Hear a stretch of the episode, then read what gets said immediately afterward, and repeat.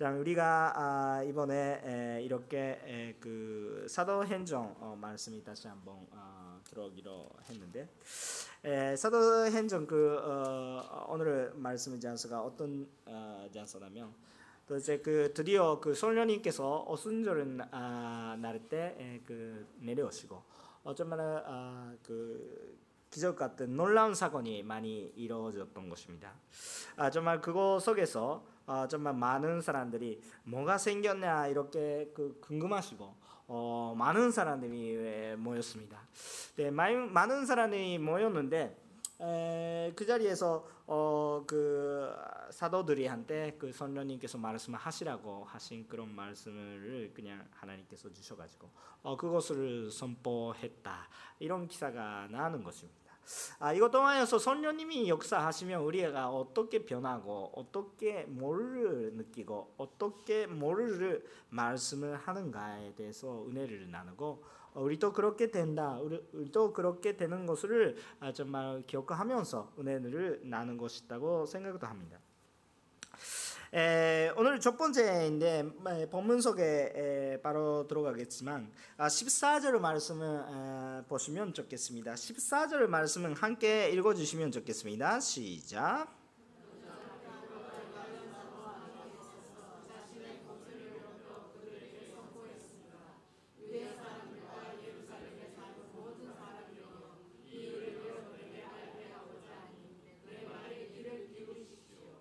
아멘.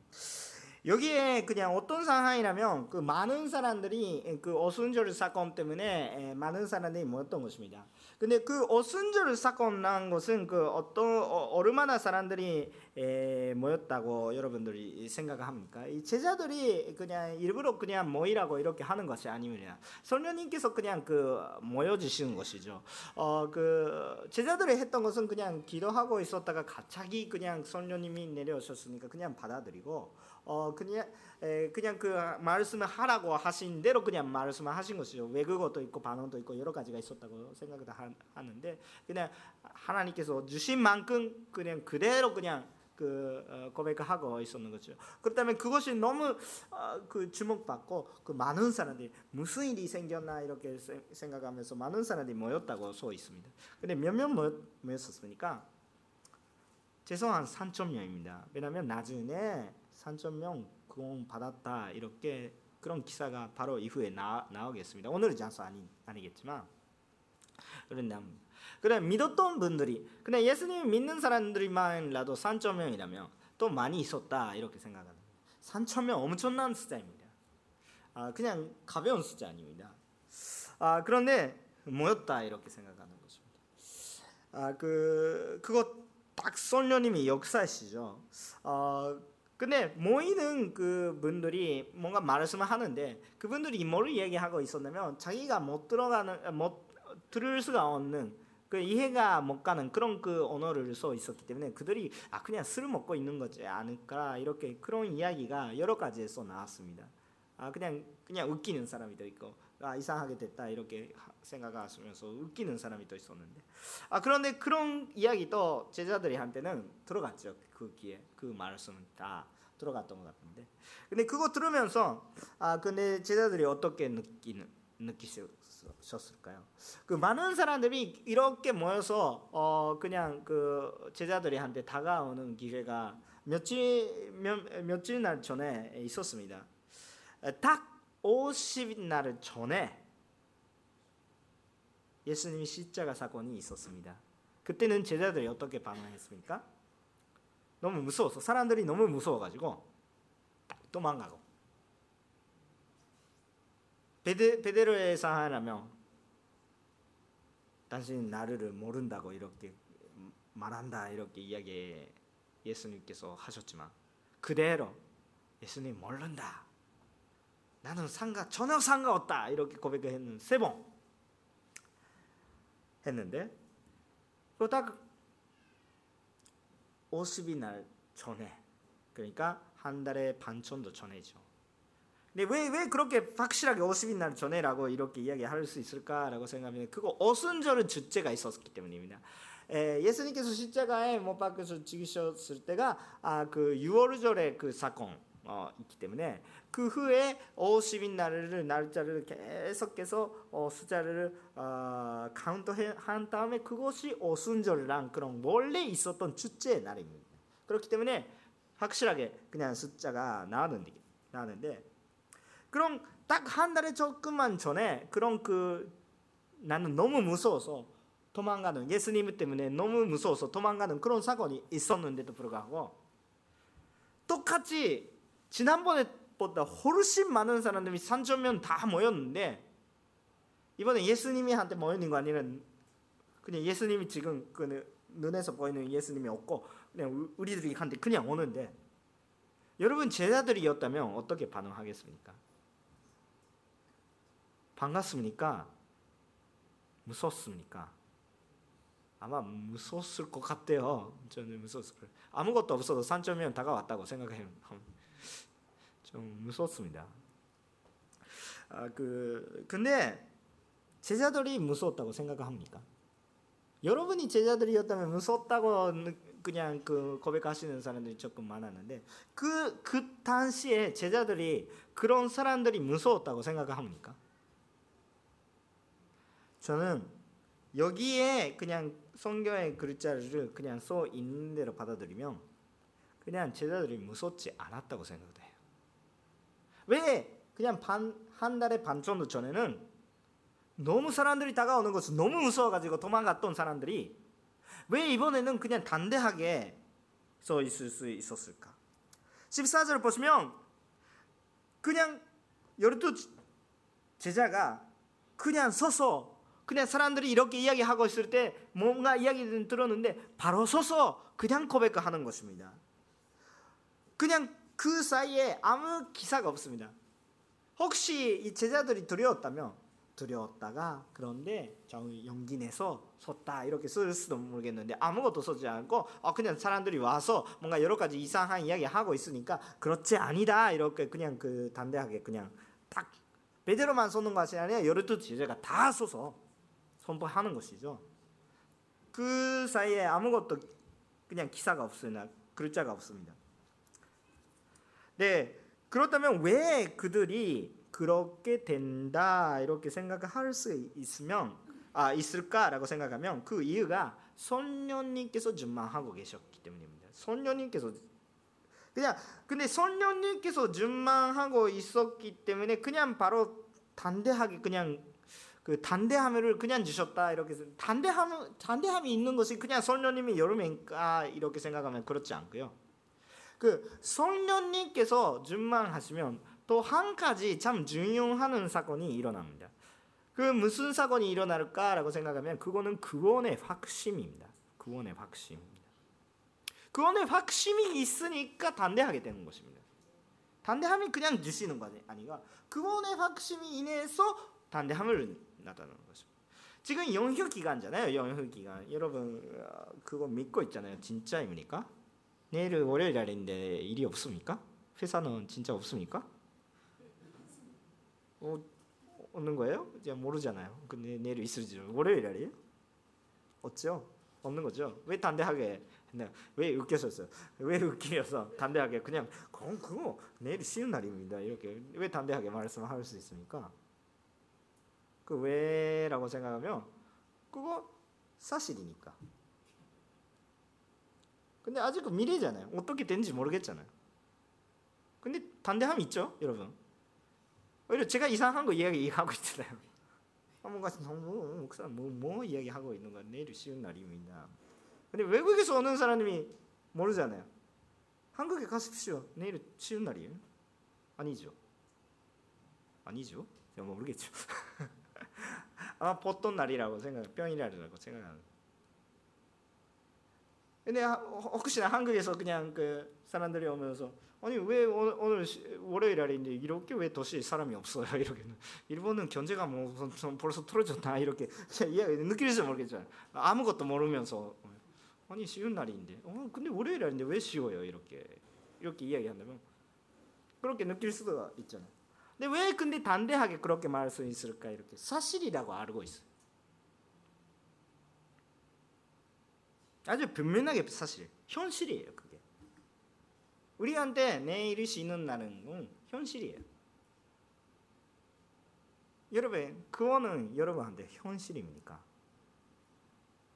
그때 제자들이 선녀님이 통하여서 그원의 자체가 뭔가 머릿속에서 있는 이산의 이야기 아니라 현실이 되는 거예요. 내일 달력산으로 그냥 쉬운 날이다.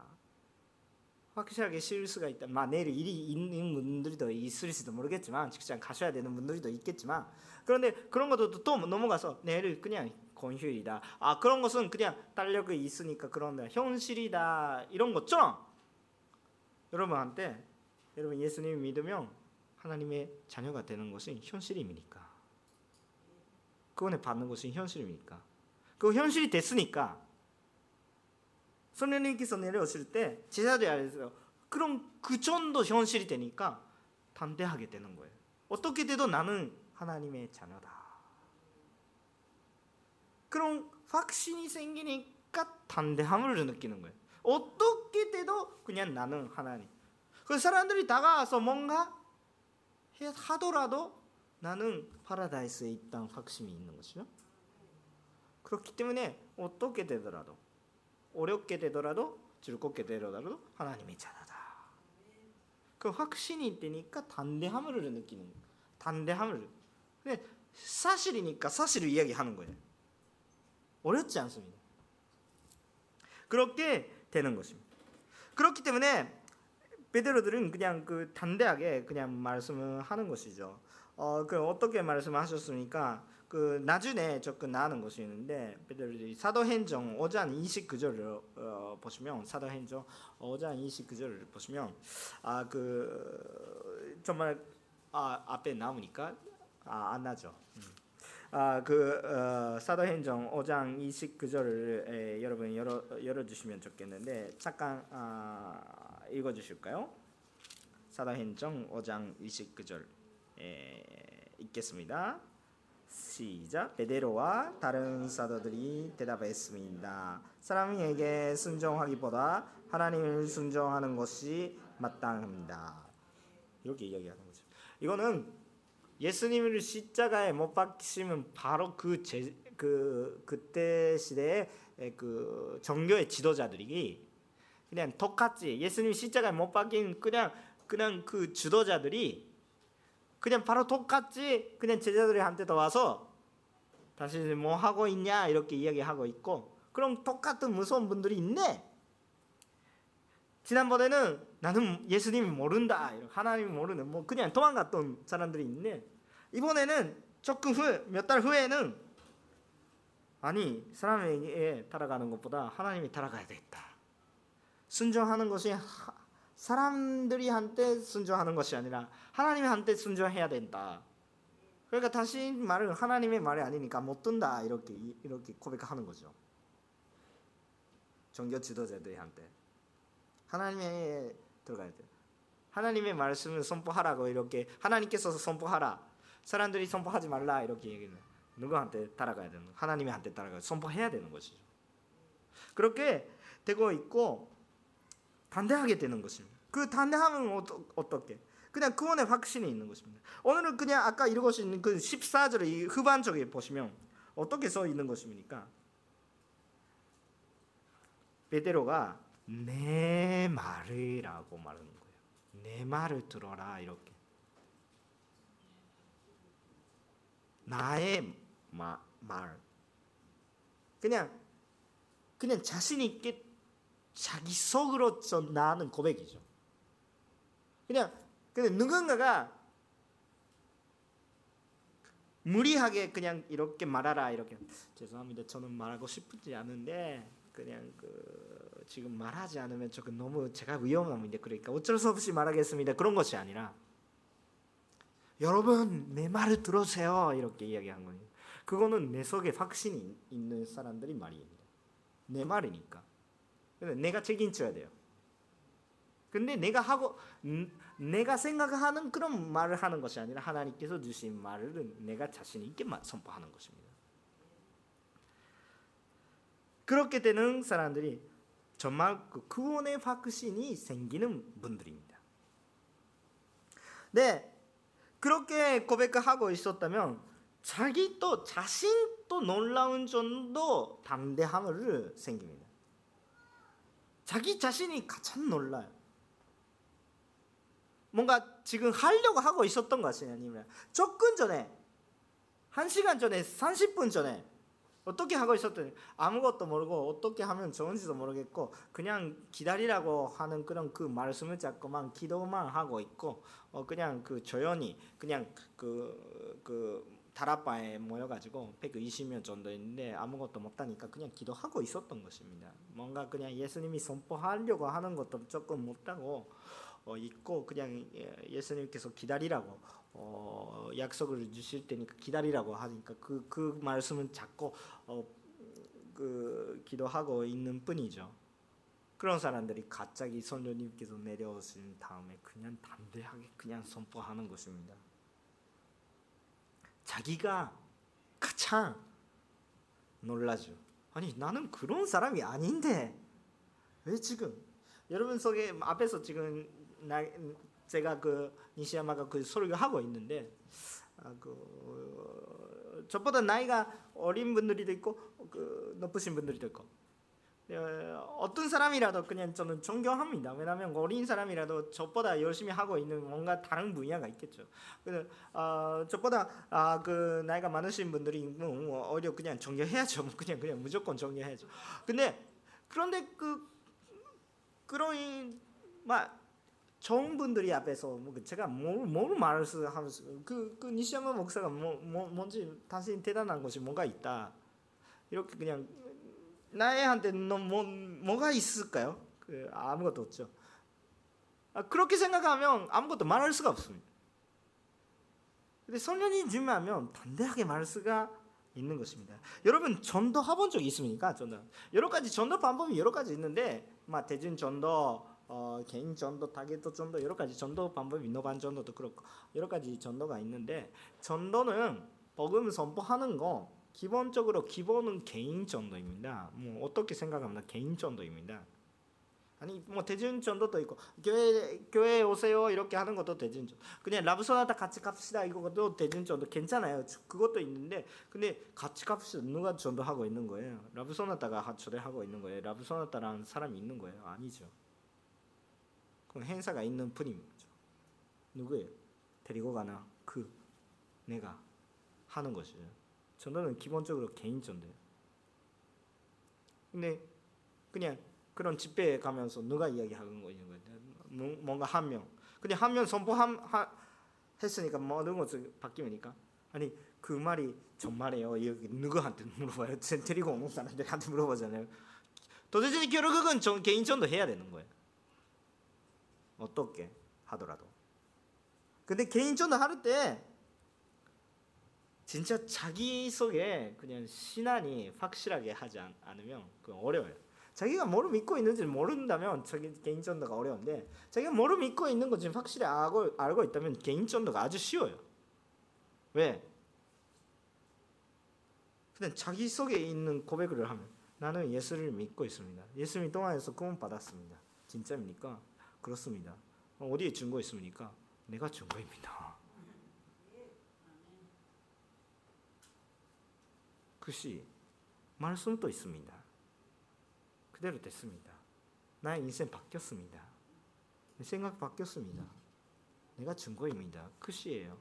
있는 것만큼 이야기하면 돼요. 없는 거는 이야기하려고 하면 힘들어요. 전도가 너무 어려워요. 근데 전도하기 그거하는 것이 어려워요. 그건 못 돼요. 구원하시는 것은 예수님이시니까. 내가 구원하려고 하면 원래 전도하는 거 쉬워요. 주신 만큼 이야기하는 것이. 니까. 근데 내가 믿지 않고 있다면 전도는 어려워요. 믿고 있지 않은데 그냥 사기해야 되니까 그거는 어려워요. 기술이 필요하고 여러 가지. 여러분 그냥 전도하기 에는 기술이 또 있어요. 말하는 방법이 또 있어요. 근데 여러 가지 있겠지만 참 중심이 있는 건 뭐예요? 자기 신화예요. 신화. 예수님의 신. 구원의 확신이 없다면 전도가 못하지만 구원의 확신이 있다면 그렇게 어려운 것이 아니에요. 그 내가 구원하려고 하면 엄청 어려워요. 그거는 안 되고 왜냐하면 나는 구원 못해요. 그냥 하나님께서 하시는 것이니까. 전도한 다음에 그 말씀을 들었다면 받아들였다면 그분이 구원 받는 것이고 말씀을 선포하더라도 들어 듣지 않는다면 그냥 그냥 구원 못하는 것입니다. 그러니까 그만큼이에요. 근데 그분이 구원 받는 것이 구원 받지 않은 것이 나의 책임이 아닌데 네 책임은 그냥 선포하는지 말씀 선포하는지 간증하는지 고백하는지는 나의 책임이에요. 말씀을 하라고 말씀을. 네, 그러니까 그것을 해야 되는데 그것을 자기 힘으로 하려고 하면 그것도 어려워요. 아니요, 사람들이 사람들이 보게 되는 거예요. 아 너무 아 너무 그, 그, 그 말씀을 들으면 그 친구연 좋은 친구인데 그 관계가 그냥 망가질까 라고 생각해 가지고 두려움이 생기고 그, 그 말씀을 하면 나의 그 직장 뭐 다니기가 조금 힘들어지지 않을까 이런 걱정들. 내 학교에서 좀그 이집에 갔던 거 조금 그 박해를 받지 않을까라고 생각을 할지도 모르겠고 먼저 그냥 그, 그 여러 가지 생각이 나타나는데 그거 말고요. 자 그러면 당신은 구원 받았네가 받지 않았네가 그 확신 속에 들어가면 근데 사람들이 보는 것보다 오히려 하나님을 봐야 되겠다. 하나님을 봐야 되겠다. 하나님을 볼 때는 하나님이 원하는 거 해야 되겠다. 오히려 그냥 잘 그냥 생각하면서 그냥 그 살고 있을 수 있는 그냥 법이 또 있는데 근데 그대로 다 멸망되는 것인가 아니면 관계가 일시적으로 그치, 그쳐도 일시적으로 깨져도 그러되 모두 다가 예수님을 믿고 하늘 나라에 가는가? 어느 쪽에 좋습니까? 정말 그 우리는 정말 그분이 사랑하는 것이라면 그 정말 그분이 한테 필요하는 것 줘야 되죠. 그분이 대충 어떻게 되더라도 상관없는 사람이라면 아, 전도 하지 않으셔도 되죠. 예, 편하게, 편하게, 대충 대충 편하게 사실 그냥 대충 대충 들어가세요 이렇게. 예, 그거 간단히 못하는 거죠. 하나님의 마음이 얕으면 그거 간단히 못하는 거죠. 다시 이상한 사람이다 이렇게 뭐 그 말씀을 받아도 그래도 그래도 내 말을 들어주시겠습니까? 이렇게. 받는지 안 받는지는 그 그냥 당신의 선택이 있지만 근데 진리의 말씀을 한 번이라도 들어주세요 이렇게 그냥 관계도 중요하지만 그 관계보다 그 생명이 중요해요 그러니까 물론 관계 속에서 생명이 나타나겠지만 그렇지만 우리는 선포해야 되는 것이 선포하셔야 합니다 근데 우리가 근데 그렇게 선포할 때그 어떻게 선포할 수 있을까라고 생각하는데 그거 지식이 필요한다 이렇게 말씀하는 사람이 또 있습니다. 지식은 필요하죠. 아는 만큼 지식은 있는 만큼 또 그냥 변형하는 그 방법이 많아지고 어, 또 그 기쁜 이야기도 할 수 있겠죠. 근데 기본이 없다면 생명이 없다면 그것도 너무 의미가 없는 아무 소용이 없는 지식이가 될 수밖에 없습니다. 저는 옛날에 그냥 그 어, 고등학교 중학교에 선생님이 될 수 있는 면허가 있어요. 면허가 있는데 그 면허는 계속 안써 안 써 있으니까 없어졌어요. 뭘 위해서 썼는지 모르겠습니다. 그거 통해서 배웠던 것도 있으니까 그러는데 그냥 일본에 있는 많은 교, 어, 학교 위해서는 아무 소용이 없는 자격이었습니다. 어. 여러분 그 면허증, 운전 면허증 갖고 계시는 분들도 많은데 운전 안 하시는 분들도 있겠죠. 손 들어내시지 않으셔도 돼요. 저희 저희 아내도 그냥 어, 일본도 그렇고 한국도 그렇고 다 면허증 두 잔이 있습니다. 대단하시죠. 대단하는데 운전 못 돼요. 음, 뭘 위한 그냥 면허증인지 모르겠어요. 운전한다 이렇게 하면 제가 두, 두드러요. 저좀 아, 운전 안 하시면 좋겠는데 이렇게 생각하는 거예요. 뭐 좀 그 그 힘들어요. 그냥 면허증 있는데 자격이 있는 거죠. 지식은 있죠. 근데 쓰지 않으니까 소용이 없는 거예요. 여러분 전도에 지식이 있죠? 전도 배운 적이 없어요? 그거 거짓말이라고 생각해요. 지금까지 목사님들이 뭘 하고 있냐 이렇게 생각해요. 근데 전도 방법이 알고 있죠. 전도 방법이 쉬워요. 예수님은 당신이 구원주다. 말씀은 여기에 써 있습니다. 나는 그것을 믿었습니다. 나는 바꿨습니다. 당신도 믿으세요. 끝. 더 이상 할 거 없어요. 그렇지 않습니까? 그거밖에 없는 거예요. 또 이상 없죠. 금메달을 따야 됩니까? 그 금방 동경 올림픽 있습니다. 금메달을 따야 해야 그냥 간절할 수 있습니까? 큰 집이 있어야 합니까? 차가 필요합니까? 돈이 필요합니까? 가끔씩 돈이 필요해요. 각자 한잔 마십시다. 그, 그 정도 돈이 있을지도 모르겠지만 그, 그 정도만큼이에요. 관계선 참 중요하죠. 그런데 자기가 먼저 주님과 관계선이 있는지 없는지 언제 진짜 믿고 있는지 진짜 그건 받았는지 없는지 그 현실인지 아닌지 그것이 바로 중요하는 것입니다. 그것이 없다면 소용이 없는 것이죠 지식이.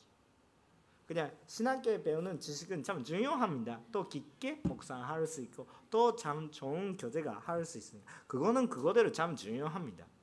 아 그냥 소용이 없다고 이야기해요. 근데 그원이 확신이 있으면 선녀님께서 역사하고 있는 것이 알고 있으면 그때 참 빛이 나타나는 것입니다. 그것이 없, 없는데 지식만 있으면 아, 무슨 사용이 있습니까? 그 배웠던 지식은 써야 되고 확신하고 단대하고 써야 합니다. 근데 여기에 볼 수가 있는 것이 뭐예요? 연약한 사람들이 단대하게 하실 수 있는 하는 선녀님이 역사예요. 여러분 개인전도 실질적으로 해보세요. 열심히 하지 않으셔도 돼요. 지금 할 수 있는 사람이만큼 하셔도 돼요. 조금만라도 하세요. 그렇다면 그 이야기 하고 있을 때 갑자기 설녀님이 내려오실 때가 있으면 진짜로 전도하려고 하고 있으면 그렇게 됩니다. 저도 그 요코하마에 온 지 5개월이 됐는데 저 요코하마에 아는 사람이 있어서 오는 거 아니에요. 몰라요 누구 그냥 몇명 아시는데 교 교회 선도들이 몇 명 아세요. 아 알아요.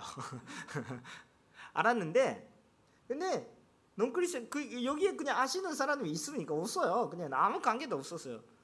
옛날에 오사카에 있었고 치바에 갔을 때도 없고 치바에서 몇명 생겼어요. 좀그 좀더 하고 싶은 사람들이. 근데 하나님께서 이쪽에 가라 이러고 그 관계는 그쳤어요. 끝났어요. 아니 더 하고 싶은데 아니 그냥 근데 가라. 또 아무것도 없는 거예요. 아니 여러분 있겠지만 여러분 여러분 있겠지만 여러분 벌써 미, 믿으시잖아요. 그냥.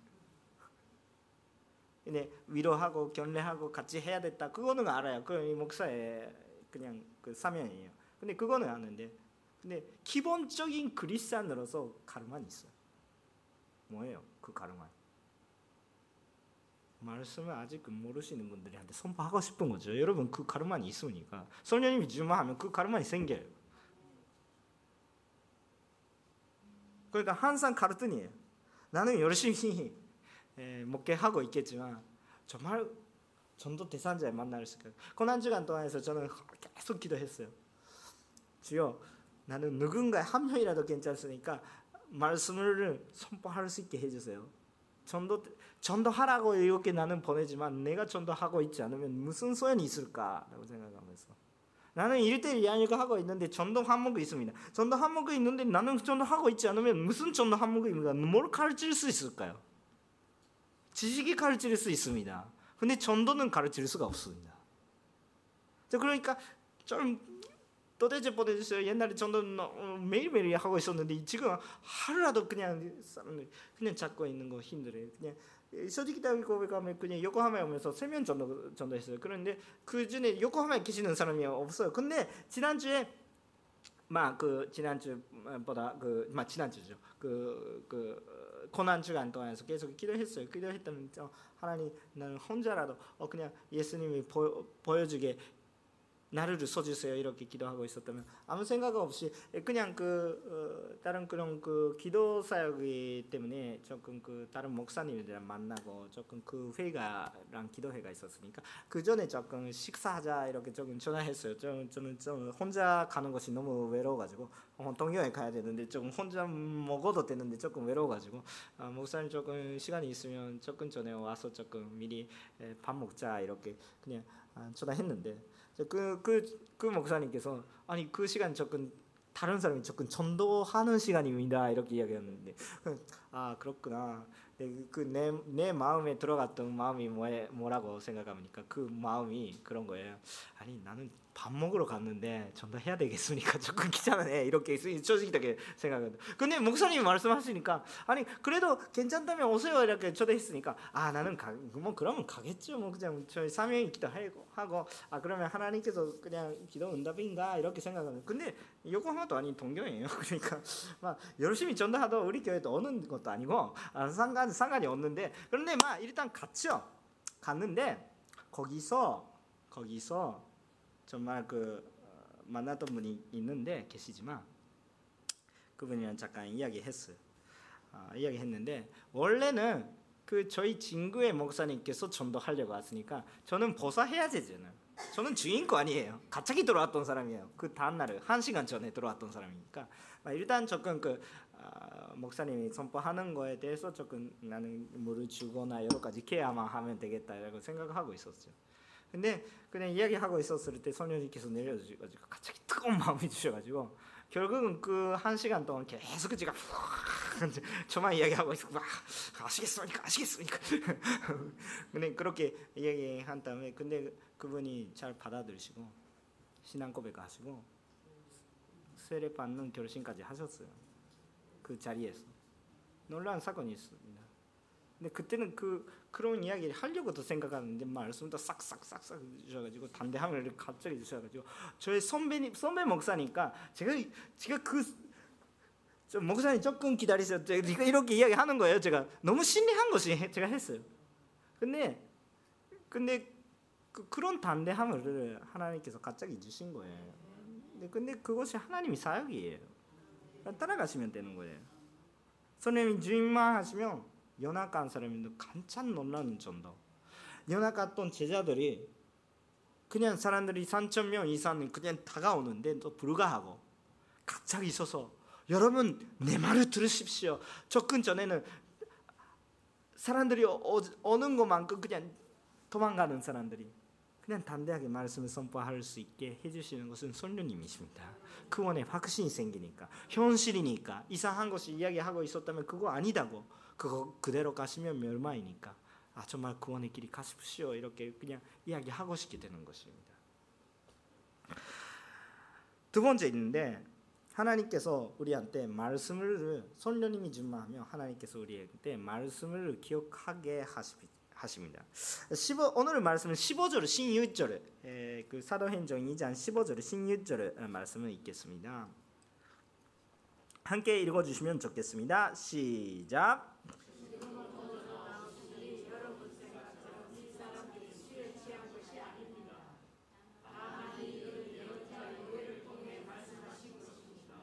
네.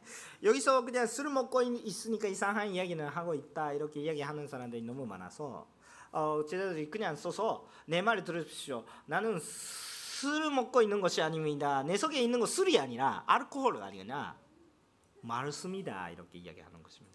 말씀이다 이렇게 이야기하는 것은 또 오히려 그, 그 여러분한테 그냥 알기 쉬우게 이야기하는 것입니다. 어, 오히려 그냥 어떻게 말하는 내 속에 있는 것이 술이 아니라 성령이다 이렇게 이야기하고 싶은 건데 예, 모이는 사람들한테 알기 쉬우게 말씀이다 이렇게 선포하는 것입니다. 무슨 말씀입니까? 요엘서 요엘서 요엘서에 통해 말씀을 하신 것이 바, 로 지금 일어나고 있는 것이다 이렇게. 여러분 그 전도할 때 요엘서 쓰시겠습니까? 저는 없어요. 저는 없어요. 전도할 때 전도 해본 적이 있는 분들이 더 많이 계시다고 생각합니다. 전도할 때 뭐, 무슨 말씀을 썼어요? 꼬이때 부분 모르겠지만 그 요한복음 3장 26절인가 뭔가 따로 또그 아, 여러 가지 성, 막 성경의 말씀 로마서인지 가라테아서인지 막 그런 구원의 확신 대한 부분에서 많이 그냥 그 신약 성경이 많이 있는데 구약 성경인데 구약 성경 제 대한 이야기도 아니고 예언서 예언서 여러분 쓰시겠습니까 갑자기? 오늘 그냥 누가 그, 그 예언서를 인용하셨으니까? 베드로죠. 베드로 그런 사람이니까 여러분 그냥 복음서 읽어보셨지 있습니까? 복음서 베드로가 뭘 하는 사람인지 그냥 써 있어요.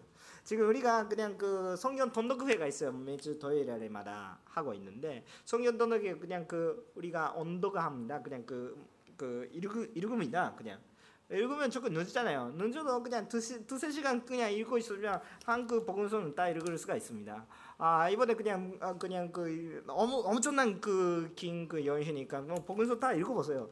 네 읽어보시면 그냥 베드로가 어떤 분이신지 어느 정도 압니다. 그러니까 읽어보시면 베드로가 어떤 사람이냐? 약간 직관적인 사람이죠. 약간 많이 직관적인 사람이죠. 아무것도 생각하지 않고 그냥 그냥 느끼는 대로 움직이는 사람이죠. 그냥 하라고 하시면 네 알겠습니다. 근데 그분이 아주 좋은 것이 뭐예요? 좋은 것이 예수님의 말을 듣고 그냥 아무것도 생각하면 그냥 따라가니까 좋은 거잖아요. 전도하라 이렇게 말씀하면 네 어렵지만 그냥 하겠습니다 이렇게 하니까 그냥 그 하나님의 역사가 이루어지는 것입니다. 근데 그분이 약간 점이 뭐예요? 말씀 기도이 없어요. 눈앞에 있는 말씀이 있는데 그거 없으면 말씀 기도이 없어요. 그렇 기 때문에 베드로의 그 예수님께서 그냥 자랑하실 때는 아주 자랑하시면 돼요. 베드로는 참 좋다. 당신 후에 그냥 교회가 세운다 이렇게 그냥 고백하는데 말씀은 기론이 없으니까 예수님이 말씀을 받아들일 수 없을 때 예를 들면 예수님께서 십자가에 못 박혀 죽으실 때 나는 죽어야 되겠다 이런 이야기 하고 있으면 제 제자들이 그냥 눈, 눈, 눈 선을 조금 눈치 보면서 예수님한테 아니 그 예수님 그런 말씀 하시면 안 됩니다. 이렇게 그냥 어, 이야기하는 거죠. 말씀을 그냥 그 그냥 그 기준이 없으니까. 그렇다면 아니 그거 사탄 이야기다. 이렇게는 사탄 너는 사탄이다 이렇게. 당신 왜 교회가 세운다 이렇게 이야기하고 있는데 사탄. 그러니까 저럴 때는 아주 좋고 안 부를 때 왜 왜 그거는 말씀은 기준이 없으니까. 그 정도 그 정도 그 말씀은 기준이 없는 사람. 낚시 좋아하는 사람이잖아요 그냥 뭔가 그냥 여러 가지 어려운 일이 하고 있는 거죠 낚시 좋아하는 사람이에요. 그걸로 먹고 있었던 사람이에요. 근데 직관적인 사람이죠. 감각적인 사람이죠. 근데 그분이 갑자기 자 여러분 이거는 요엘서가 나타났던 것입니다. 갑자기 신학박자처럼 그런 일이 그 베데로에서 나오는 것입니까? 그리고 요엘서예요. 그냥 신학박자들도 그냥 그런 말씀이 있었나 이렇게 생각하는 아니 지루애극기 잔세기 그런 것이라면 아 다 알고 있습니다. 모세오기 그냥 그런 모세어서 그런 것이라면 그냥 아 많이 읽으셨다 이렇게 생각하는데 예언서 여엘서 다 그냥 이렇게 마이너한 그런 그 잔서를 그냥 갑자기 성경적인 마이너 메지 나오는데 막 일단 그런 그런 부분이 갑자기 이야기하는 것입니다. 근데 그거는 그 베데로의 힘이 아니었다고 생각합니다. 성령님께서 그 말씀을 기억. 가짜서는 베드로는 준비하고 있었던 거 아닙니다. 그냥 기도만 하고 있으면 갑자기 성령님께서 내려오시고 내려오신 다음에 그냥 여러 가지 사건이 생겨서 어 그냥 밖에 나가면서 그냥 뭔가 말하고 싶다 싶다 이렇게 생각하는데 그냥 선포하고 있었다면 3천 명 다가오면서 어 그냥 아 지금 진짜 말, 알을 수 있는 단어로 그냥 말해야 되겠다 이렇게 말했는데 갑자기 내려오는 것이 요엘서예요. 그냥 준비 아무것도 안 했는데 갑자기 요엘서가 나오는 거예요. 여러분 아무것도 준비하지 않았는데 전도할 때 갑자기 요엘서 나옵니까? 내 생각으로 안 나옵니다. 근데 성경이니까 어디서나 조금 듣고 있었죠. 듣고 있었는 뿐이죠. 열심히 믿고 있었으니까 열심히 믿고 있으니까 예수님한테도 따라갔죠. 그러니까 어디서나 그냥 회단에서 그냥 말해서 그런 말씀이 더 있었다. 근데 생각이 없는 거죠. 근데 듣고 있었죠. 근데 성령님이 내려오실 때 그거 깨달하게 하여 거죠. 요한복음 14장 26절. 요한복음 에, 14장 26절 말씀 요한복음 에, 14장 26절 말씀은 에, 읽어주시면 좋겠는데요. 요한복음 14장 26절 말씀입니다. 에, 함께 읽어 어, 읽어 주실까요? 어, 요한복음 14장 26절 말씀은 시작. 그러나 보혜자 꼭 아버지께서 내 이름으로 성령께서 너희에게 모든 것을 가르쳐 주실 것이며 내가 너에게 말한 모든 것을 생각나게 예수님께서 말씀하시는 모든 말씀은 그냥 생각하게 하시는 것이에요. 말씀은 기억하게 하시는 것입니다. 듣고 들었던 것은 기억하게 하시는 것입니다. 내가 잊어버리고 있었더라도 기억하게 하시는. 그러니까 성령님이 질문하시면 내말 말고 말씀을 기억하게 하신 것입니다. 그렇기 때문에 성령님께서 우리에게 말해야 되는 하나님의 말씀까지 주십니다. 세 번째가 세 번째가 그 말씀을 통하여서 선포하는 복음이에요. 구원의 선포, 구원의 선포가 말씀을 통해서 여러분도 할 수가 있습니다. 에, 베드로가 그냥 자 여러분 내 말에 들으세요 이렇게 이야기한 다음에 바로 쓰는 것은 구약 성경의 예언서의 말씀 그대로 썼습니다. 네, 그 베드로가 이야기하는 그것은 아주 아주 좋은 방법이었습니다. 왜입니까? 여기에 어순절 주제 때문에 사람들이 모여 있는 거예요. 어순절 주제. 원래 종교적인 수학 강사의 날입니다. 근데 이거는 아주 종교적인 주제입니다. 그렇기 때문에 여기에 외국에서도 사람들이 모였다는 뜻은 뭐, 뭐입니까? 모이는 사람들이 아주 종교적인 열심히 신앙을 갖고 있는 사람들 예수님이 믿는 신앙이 아니라 종교를 그냥 그, 그때 유다교를 그냥 믿는 신앙을 아주 세게 가지고 있는 분들이었습니다. 왜 그냥 이, 이, 이, 이런 우리 시대보다 훨씬 교통이 불편한 시대입니다. 외국에서 온다 생각하면 3개월, 4개월 변도로 그냥 그렇게 된다면 1년 포기해야 되는 거죠. 1년 포기해야 되는 거죠. 그때는 논사업 할 수가 없어요. 들어가면 일이 있는 것도 없는 것도 모르겠어요. 근데 모여, 모이는 거죠. 그러니, 그렇기 때문에 그런 분들이 그냥 성교의 말씀을 듣고 싶은 사람들이죠. 그런 분들이 예수님이 한테 관심이 없어요. 그런 분들이 베드로에 대한 관심이 전혀 없어요. 근데 성경의 말은 구약 성경의 말은 관심이 있어요. 정말 신기한 것이 있어서 뭐야 이렇게 생각하면서 모이는데 그냥 무슨 말이 듣고 싶어요? 그냥 이상한 사람이 이야기 듣고 싶어요? 말씀을 듣고 싶어요? 말씀을 듣고 싶은 거죠. 그렇기 때문에 구약 성경 말 그리고 구원에 대한 말을 그냥 쓰는 것입니다. 그럼 아주 아주 효과적인 선택입니다. 근데 그거 베드로가 할수 있습니까? 그런 그분들이 한테 딱 맞는 그런 그런 찾아낼 수가 있습니까? 순간적으로. 그건 준비한 것이 아니에요.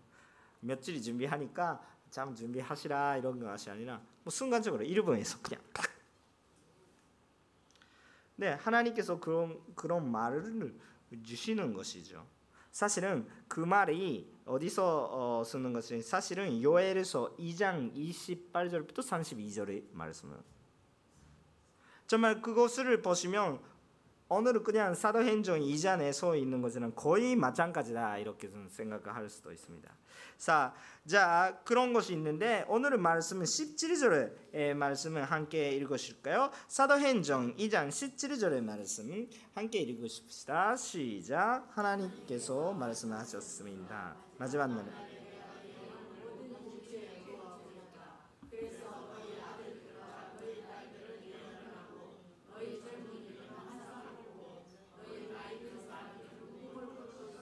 아멘 감사합니다. 이거 마지막 날이라고 그런 그 고백이 나옵니다. 그 마지막 날은 좀그 참 생병입니다. 아그그 그 병이 원래 요엘서는 그냥 바로바로 바로 나오는 것보다도 요엘서 그냥 계속 보고 있으면 그 전에 전에 계속 뭐, 뭐예요? 그냥 마지막 날에 대한 그 그냥 그 글자가 다 계속해서 어, 기사가 계속 있는 것입니다.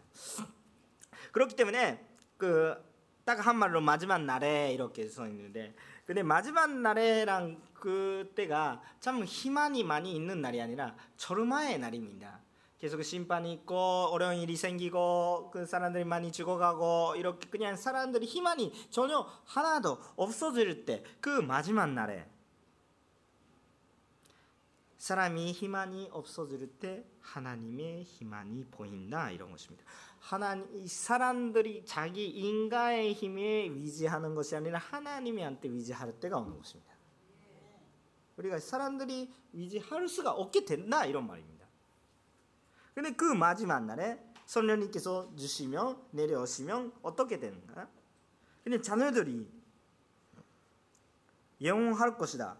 나의 아들들과 나의 딸들을 영원 을 하고 이렇게 나의 아들은 나의 딸은 그냥 손자한 아들을 딸라도 생각도 할 수가 있는데 기본적으로 아이들이랑 이런 이야기라면 아이들이 아이란 것은 그냥 아직 성숙하지 않은 것이에요. 성숙하지 않은 사람이 성숙하게 되면서 성숙한 말을 한다 이런 이야기예요. 연약한 사람이라도 난요 상관없이 그냥 그렇게 고백한다 이렇게 이야기할 수가 있는 것이죠. 어 그리고 어 그 다음에 에, 어떻게 그냥 전령 만 젊은 사람들이 또 그렇고 또 나이 등 사람이들, 막 어르신 분들이 또 그렇고 이렇게 나이는 상관없다도 이렇게 이야기할 수가 있는데 뭐 나이도 상관없고 성별도 상관없고 모두 다가 그렇게 고백한다 이렇게 이야기할 수가 있는데 그래 그래요. 어, 정말 그 비전이 하나님께서 주시는 것이죠. 어, 그냥 비전이 하나님께서 주시는 것입니다. 꿈이라고 써 있으니까 꿈이라고 생각하면 꿈은 그냥 꿈 꾸고 있으면 안 된다. 꿈은 현실화가 돼야 되니까 그, 그, 그렇게 이야기하는 사람들이 가끔씩 있어요. 근데 그런 너무 재미가 없어요. 펀치르적이 아닌 그냥 그 마르트만 갖고 있는 펀치를 그거는 그 꿈이라고 써 있는 것은 그냥 하나님의 비전이죠. 그 꿈이란 것이 어떤 것입니까? 그 우리가 지금 바로는 달성이 못 하겠지만 근데 있으면 아주 아주 좋은 거 그리고 너무 희망이 생기고 그런 것이 있는데 지금 나의 혼자 내 힘으로는 바로바로 못하는 것이 그거 꿈이에요. 근데 이루어지는 것이에요. 언젠가 하고 있으면 그거 이루어지는 것이. 근데 내 힘으로는 절대 못하고 저희 그냥 몇몇 모아도 절대 못하고 그런데 그런 금이 생기는 것이죠. 금이. 그 금은 내 금이 아니에요. 하나님께서 금크신 금이에요. 하나님께서 하실 수 있는 것이에요. 그 비전이에요. 그 비전이 없으면 안 돼요. 가는 방향수 몰라요. 저 우리 교회도 어떤 비전이 갖고 있습니까? 어, 딱한 금요일 날에 제가 기도 기도회가 항상 매주 있어요. 그 금요일 날에 밤에. 근데 금요일 날에 지금 야구 시즌가 시작하면 바로 옆에 스타디움이잖아요. 많은 사람들이 와 이렇게 하고 저는 집에서 가족을 데리고 오면서 그냥 교회 열심히 그 가려고 하는데 그 기도하려고 아니 야, 야구 저도 야구 좋아해요. 야구 가셔도 돼요. 가셔도 되는데 예, 저 너무 너무 비교가 돼 가지고 좀 너무 슬펐어요. 왜냐면 이러, 열심히 그냥 기도하러 갔는데 많은 사람들이 스타디움에 가가지고 어 그냥 와 야구 그냥 홈런 와 괜찮은데 아주 에, 좋아요. 그거 저, 재미있는 거 저도 알아요. 저는 야구 선수였으니까 저 아, 알아요. 근데 야야 고등 고등 학생은 그냥 그냥 프로 프로 선수 아니에요. 저, 저 절대 에, 그냥 그런데 그렇게 하고 있었는데 근데 재미있겠지만 근데 공개해요. 그냥 아, 기도하는 게 더 중요하는데 그때 하나님께서 좀 저에게 그 이상한 그물을 이상하지 않는데 큰 그물을 주시는 거예요. 아니 그 스타디움에서 우리 예배 드려야 되겠다. 좀 정말 그 지금 두려워요 그런 이야기 하는 거. 부끄럽기도 하는데 넌 다시 뭐로 이야기 하는 거야 이렇게 이상한 사람 같은데 여러분 근데 위해서 기도하고 있어요? 일본 부흥이라고 생각하고 있는 거죠. 스타디움 음악을 하면 안 되잖아요. 우리 1년 동안에 그냥 두세 명좀그 세례 받으시면 좋겠다. 우리 우리 우리 그거 진짜 원해요? 하나님께서 그거 원하신가요? 아니죠. 사실은 원하고 계시는 것은 더 큰 것이죠. 그때 시대 아무것도 준비 못하는 그런 제자들한테 산점면 보내시는 거예요. 지금 여기에 모여 있는 그냥 좌석이 다 가득하게 되면 150명, 160명 정도가 돼요. 여기 모여 있는 거 아마 서른 서른 명 정도 있는데 오전 예배랑 다 하면 또 넘어가죠. 넘어가죠. 딱 그 오전 예배 정도 인원수가 딱 그때 다락방에서 모이고 기도하고 있었거든요. 손련진만 하면서 밖에 나가면서 예수님 할렐루야 이렇게 이야기하고 있으면 산점에 모이는 거예요. 하루, 하루, 하루 몇 시간. 똑같은 하나님이 우리한테 역사하십니다. 스타디움에서 예배는 못 드리십니까? 자, 내 힘은 안 되겠습니다. 내 힘은 안 돼요. 저, 내 힘은 못 되겠습니다. 그런데 하나님께서 한다 이렇게 하시면 불가능 아니죠. 우리 뭘 보셔야 돼요? 1년에 두세 명 봐야 됩니까? 그거 위해서 지금 할 수 있는 거 하셔야 되는 것이죠. 그거 비전이에요. 전년들이한테 비전이 있죠? 전년들이한테 비전이 있는데 전년들이 돈이 있어요, 없어요? 시간만 있지. 능력도 없고 기술도 없고 지혜도 없어. 기, 그냥 하자 하자 이런 그냥 저, 저 같은 사람인데 기술이 없고 뭐가 하자만 이렇게 얘기하고 있어요. 근데 근데 뭘 하, 하고 싶은지 어떻게 하면 되는지 방법이 도 모르고. 근데 그럼 어르신분들이 뭐예요? 어떻게 하면 좋은지, 어떻게 사회가 들어가는지, 어떻게 헌금을 모으면 좋은지, 어떻게 헌금을 써야 되는지 다 알고 있어요. 알고 있는데 할 마음이 없어요. 아 힘들어. 일이 많이 보인다. 네, 기술이 있어요. 하자 하자 이렇게 이야기하고 있는 전년들을 보면서 아 그때는 그렇구나 회개하셔야 됩니다. 그렇지 않아요. 하자 하자 이렇게 하면 지혜도 주고 헌금도 주고 비전에 따라가서 모든 것은 줘야 되는 거죠. 그렇다면 그때 하루 때 그 비전에 하나님의 비전이 이루어지는 것을 보면서 정말 자기 자신도 정말 주님의 안에서 은혜 받고 있는 것입니다. 여러분 지금 그 교회 오시면서 예배 드리고 계시는데 뭐를 보면서 왔어요? 금이 있습니까? 비전이 보면서 오셨습니까? 선녀님이 증명하고 계십니까? 비전이 있습니까? 선녀님이 증명하고 있으면 비전이 있는 거예요. 여러분 비전이 뭐예요?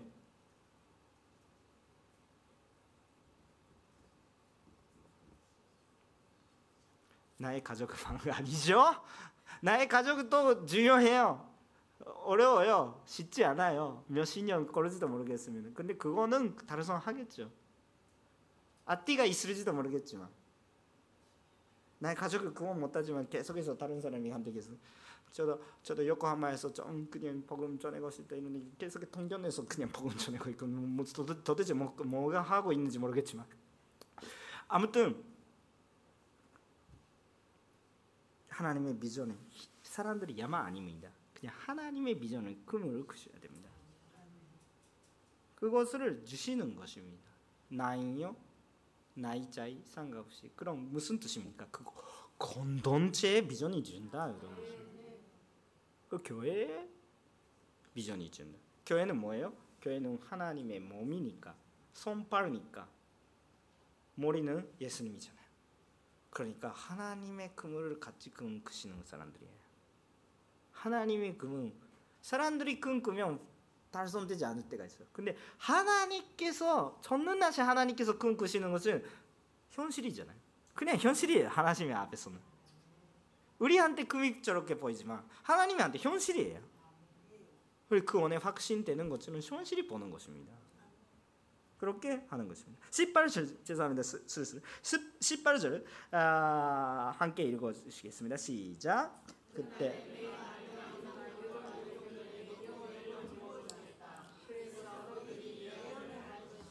네 여기 전들이 나옵니다. 난전 여전이 나옵니다.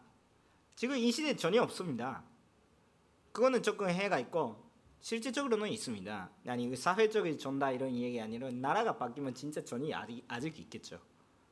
아, 정말 그 그냥 우리 그냥 우리 주변에서는 어, 어죠? 우리 주변에서는 없다고 이렇게 이야기할 수 있겠지만 그냥 경제적인 여러 가지 전이다 이렇게 이야기는 할 수가 있겠지만 그런 것이 아니라 정말 정말 그거는 전다 노예다 이렇게 이야기하는 사람이 우리 우리 근처에는 없죠. 근데 세계는 보면 아직 계시죠. 근데 그것도 상관없다는 이야기입니다. 그래도 하나님께서 예언을 내려주고 예언은 그들이 예언을 하는 거. 그거 어떻게 우리가 알, 알 수가 있습니까? 사람들이 판단은 하나님의 판단은 완전히 다르다. 그 사회에서 사람들이 당신 전이다. 아무것도 할 수 없다. 너는 권리가 없다. 이렇게까지 이야기할 수 있는 권리가 없다. 사람들이 결정하면서 사람들이 사회에서 그렇게 이야기하더라도 하나님의 눈썹은 아니에요. 그분이 참 중요합니다. 그분이 말씀을 선포할 수 있는 소중한 사람이다. 하나님께서 그렇게 보고 있는. 우리 판단, 우리 가치관은 하나님의 판단과 하나님의 가치관은 완전히 다르다 이 얘기입니다. 우리가 전이다 아무것도 아니다 이렇게 이야기한 사람이 아주 생명의 말씀을 선포할 수 있는 사람으로 내 연두를 내려준다 이런 것입니다. 그러니까 아, 그것을 보면 우리 어떻게 해야 합니까? 그냥 그쪽이 나이자이 에, 그냥 성별을 어, 그리고 그 어디서 태어난지 에, 그런 상관없다는 것입니다. 영적으로 선전 준만 하고 예수님이 믿는 그 믿음을 통하여서 믿음으로 인해 구원에 받는 구원의 확신이 있는지 없는지가 중요한 거예요. 그거 있다면 하나님의 소중한 자녀가 되는 것입니다. 그것이 중요합니다. 근데 그 그거는 어디 어디서 때문입니까? 어디서나예요. 19절을 말씀을 읽어 주시겠습니까? 19절이 또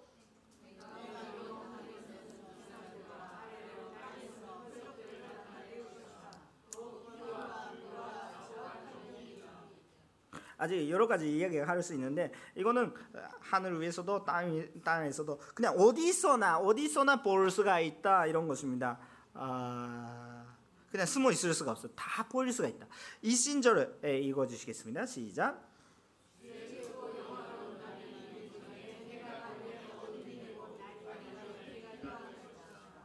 아멘. 그렇게 좀 그 보통은 이루어지지 않은 너무 어, 어, 어 려운 그냥 너무 무서운 현상이 그 어, 되는 것이죠. 근데 그것이 있었어요 어제. 진짜 마지막 날에 또 아니겠지만 그 예수님의 십자가에 못 박혀 죽으시기 전에 있었죠 이날 이 사건. 이것을 며칠 전에입니까? 50, 50, 50일 전에. 그렇기 때문에 경험을 하는 사람들이 많이 있고 예루살렘이니까 똑같이 예루살렘이니까. 그리고 외국에서 온 사람들도 그 이야기는 많이 듣고 있고. 그거 뭐냐? 이렇게 해서 난리가 나고 있는 상황이잖아요. 아 그거 말씀이 있어. 진짜 말씀이 있었던 일이네. 이렇게 하니까 많은 사람들이 눈이 열었죠. 아 성경책이 써 있었던 진짜 성경책이 써 있었던 그 영혼이었구나. 이렇게 많이 느끼는 것입니다 예수님한테 마음이 간 것입니다. 22절은 참 중요합니다. 22절을 고백하겠습니다. 시작.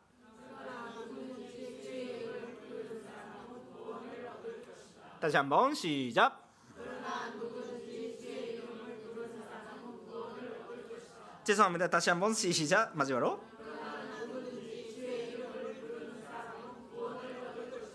아멘. 우리가 마지막 날에 아무것도 희망이 없을 때 우리가 그렇게 고백을 해야 되는 것입니다. 그렇다면 구원이 있습니다. 나의 희망, 나의 힘으로 가는 것이 아니라 정말 하나님의 이름으로, 예수님의 이름으로 그 여기에 써 있는 주의 이름 누구 이름이에요? 그것이 바로 그리스도다 이렇게 이야기하는 것은 다음 주 설교입니다. 아무튼 그런데 그것을 고백해야 되는 것입니다.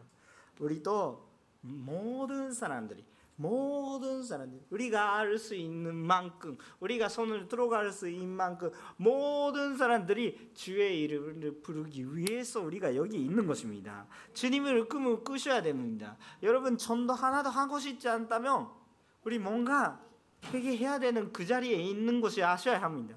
전도는 하고 싶지 않습니다. 아닙니다. 나는 전도에 은사가 없습니다. 나는 은사는 필요 없어요. 은사는 주시겠지만 은사가 있다면 써주세요. 쓰시면 돼요. 개발도 하세요. 괜찮습니다. 그런데 참 우리가 들어야 되는 것이 무엇입니까? 그 말씀 듣고 그거 믿었던 것은 그냥 고백하고 그거 전달하면 됩니다. 못한다면 못하는 대로 잘한다면 잘한 대로 하세요. 그 크리스천 기본입니다.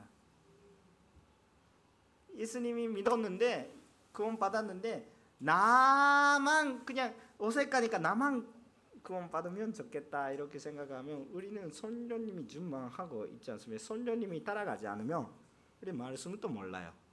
뭘 하고 있는지도 몰라요. 그때 은혜대로 그냥 우리가 구원 받는데 우리가 은혜에서 떨어질 수가 있어요. 그렇지 하면 안 돼요. 우리는 잘하도 못 땄더라도 구원의 바꾸신이 있다면 그거 잘하도 못 땄더라도 선포는 합시다. 이번에 연휴가 있습니다. 여러분 어떻게 쓰십니까? 잘 레저 그냥 휴가 가십시오. 괜찮아요. 괜찮아요. 그 동안에서 아주 몸도 쉬시고 정말 하나님은 좋은 데도 해주세요. 정말 괜찮아요. 가족끼리 가셔서 좀 그런 괜찮아요. 근데 간 곳에서 예수님이랑 교제하니까 설륜 하니까 어쩔 수 없이 말씀을 선포하세요. 쉬셔도 돼요. 쉬셨다면 안식하시면 안식은 예수님이랑 만남이 되니까 어쩔 수 없이 선포하게 됩니다. 하세요. 여행 그냥 혼자서 다닌다 이렇게 생각하는 사람이 아니 그냥 아직 믿지 않은 가족 속에 조금 인사하러 가세요. 조금만라도 그냥 해주세요. 친구들이 만났어요. 괜찮아요. 그냥 거기서도 그냥 주님을 구하면서 정말 그막 기회라면 조금 말씀해 주세요. 이렇게 하면 아참 좋은 시입니다. 만나서 반갑습니다. 나는 항상 반가운 사람이 있다. 이렇게 그냥 그냥 말씀하세요. 사람들이 그렇게 어색하게 느끼지 않아요. 아 그래요 이런 정도. 그거 하려고 안 하셔도 돼요. 그거는 주님께서 해주세요. 선포해 주세요. 그렇게 우리가 가고 싶습니다. 주의 이름을 저희 진심으로 부르는 주의 한때 위지하는 우리 한 사람이 한 사람이 되기를 원합니다. 기도하겠습니다.